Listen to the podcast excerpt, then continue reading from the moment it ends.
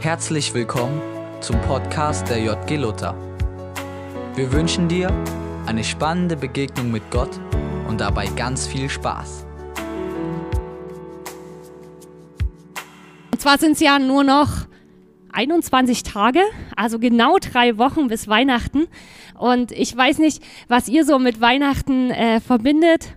Ich würde mal sagen, so der normale Deutsche, ähm, der, ähm, der wünscht sich ein Weihnachten, wo mal, also so dann einen heiligen Abend, wo der ganze Stress nicht mehr da ist und wo man irgendwie das, worum man sich die ganze Zeit irgendwie Sorgen gemacht hat, nicht mehr da ist oder in den Hintergrund gerät oder vielleicht auch, wo ja, all das, wo man sich vielleicht früher auch irgendwie gestritten hat, wo das einfach mal einen Abend nicht da ist. Also man sagt immer so, das Weihnachten ist so ein harmonisches Fest oder ein, ein Fest des Friedens.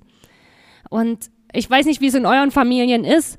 Ähm, manchmal ist man vielleicht danach auch enttäuscht nach Weihnachten und denkt, oh, ich hätte es mir so schön vorgestellt, aber irgendwie ist es das dann doch nicht gewesen.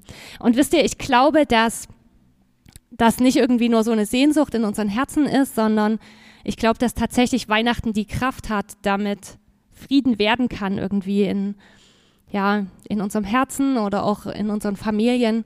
Und ich habe euch oder ich will mit euch heute mit hineinnehmen in eine Begebenheit, die das irgendwie nochmal ganz besonders so zeigt und die ist vor über 100 Jahren passiert. Ähm, 1914. Für alle, die in Geschichte aufgepasst haben, die wissen, dass 1914 der Erste Weltkrieg war am 24.12. Und wir können uns, glaube ich, Krieg nicht vorstellen, aber am Ende dieses Weltkrieges, da sind 20 Millionen Leute haben dort ihr Leben gelassen in diesem Ersten Weltkrieg. Habe ich zumindest gegoogelt. Und damals muss es so gewesen sein, dass sozusagen schon relativ am Anfang dieses ähm, Ersten Weltkrieges ähm, sich die Leute, also die, die Fronten, die Deutschen gegen die äh, Briten und die Franzosen, die haben sich in solche Schützengräben hinein verschanzt und äh, schon relativ früh, 1914, ging da wenig nach vorne und auch wenig nach hinten. Es war einfach so, die haben sich da alle eingebuddelt und ja, an manchen Stellen waren die Schützengräben nur 50 bis 100 Meter voneinander entfernt. Und 1914, an diesem 24.12., da ist etwas passiert, das ist in die Geschichte eingegangen als der sogenannte Weihnachtsfrieden. Und äh, ich habe, ich glaube, letztes Jahr ein Video dazu gefunden von einer britischen Supermarktkette und das will ich euch mal zeigen. Und danach erkläre ich euch, was das, ja, was ich glaube, was man davon lernen kann.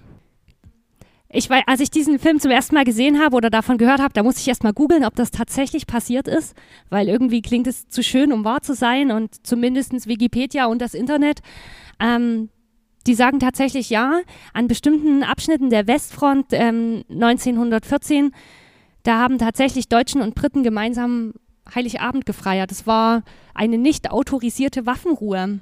Und ähm, es kam da vor allen Dingen im Gebiet von Flandern zu spontanen Verbrüderungen, nannte man das dann.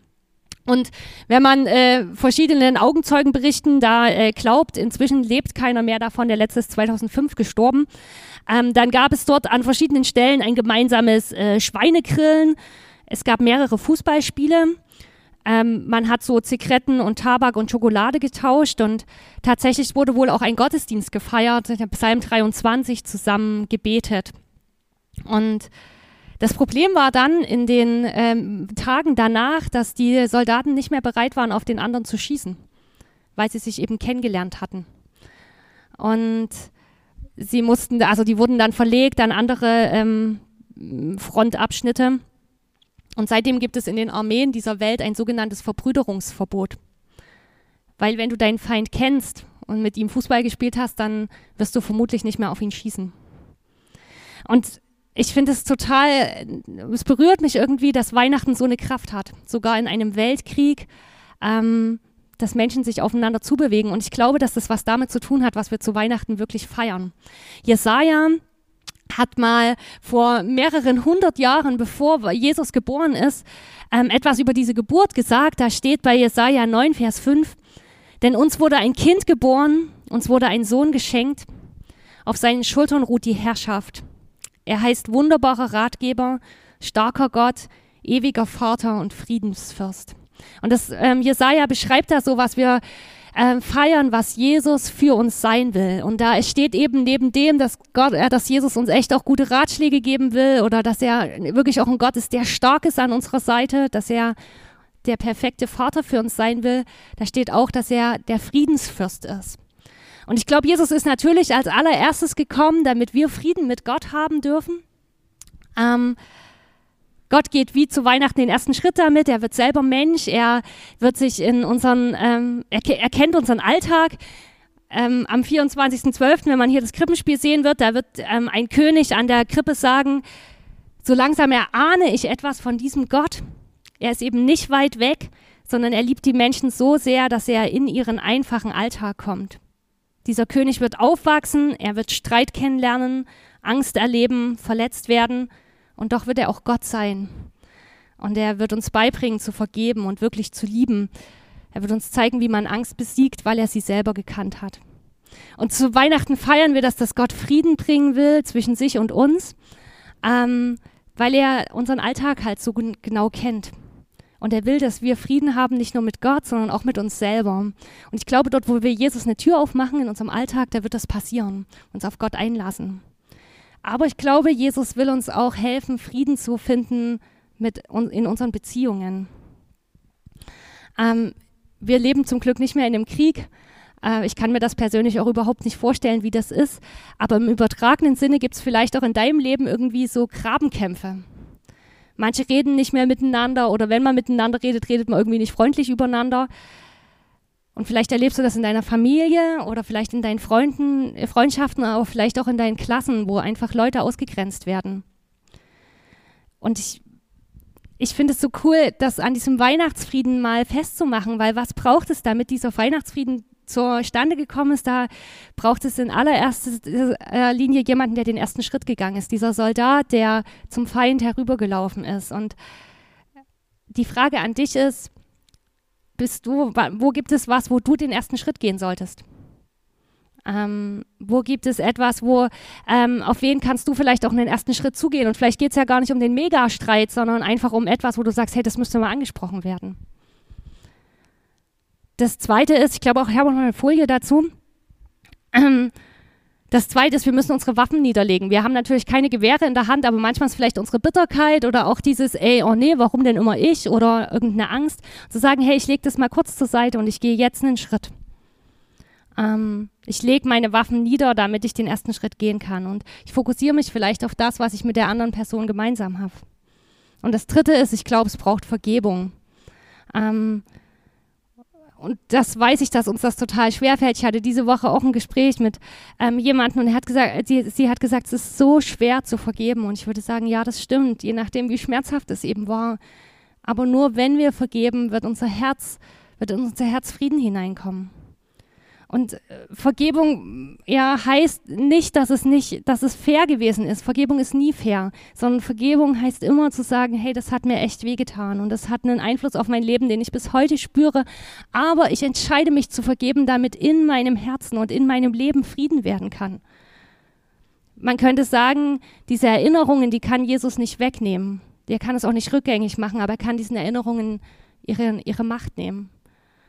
Und ich weiß, dass Vergebung total schwer ist. Ich ziehe den Hut vor jedem, der das schafft, aber ich weiß auch, was für eine Kraft Vergebung hat und wie viel Freude und wie viel, wie viel Licht in unser Leben dadurch hineinkommen kann. Vergebung passiert immer zuallererst zwischen mir und Gott und nicht zwischen mir und der Person, die mich verletzt hat. Das ist vielleicht irgendwann mal Versöhnung, aber das muss gar nicht unbedingt immer passieren, weil Versöhnung, da gehören immer zwei Leute dazu.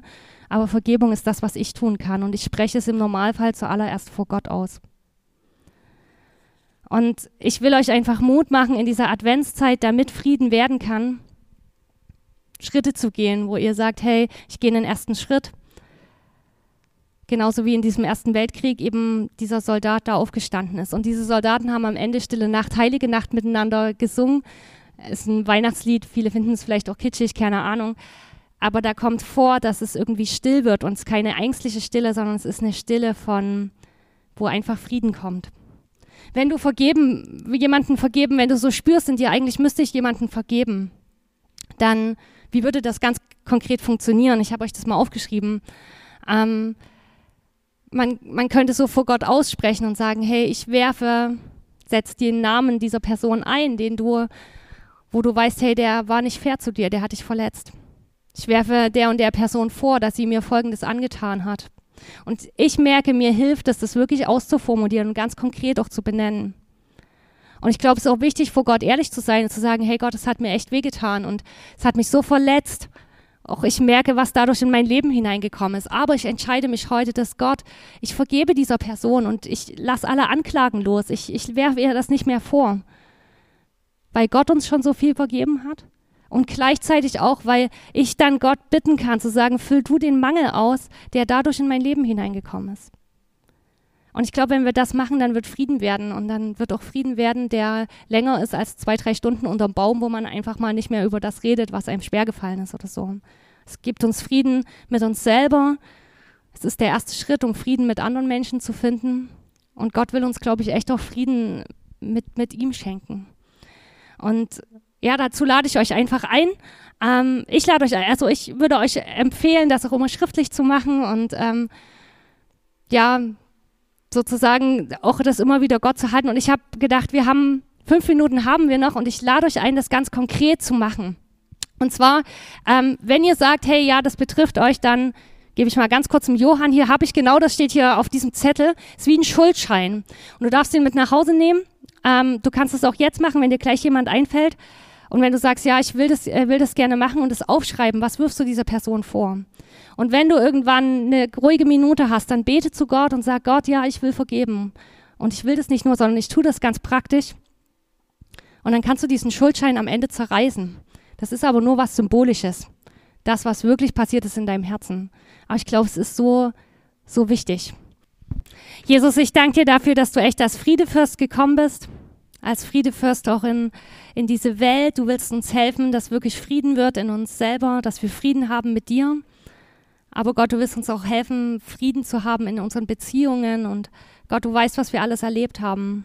Du kennst die Dinge, die einfach schwer waren und nicht leicht waren und die wir vielleicht bis heute noch merken. Und ich bete, dass du uns jetzt daran erinnerst und dass du uns echt auch Mut gibst, da so einen ersten Schritt auf dich zuzugehen. Amen.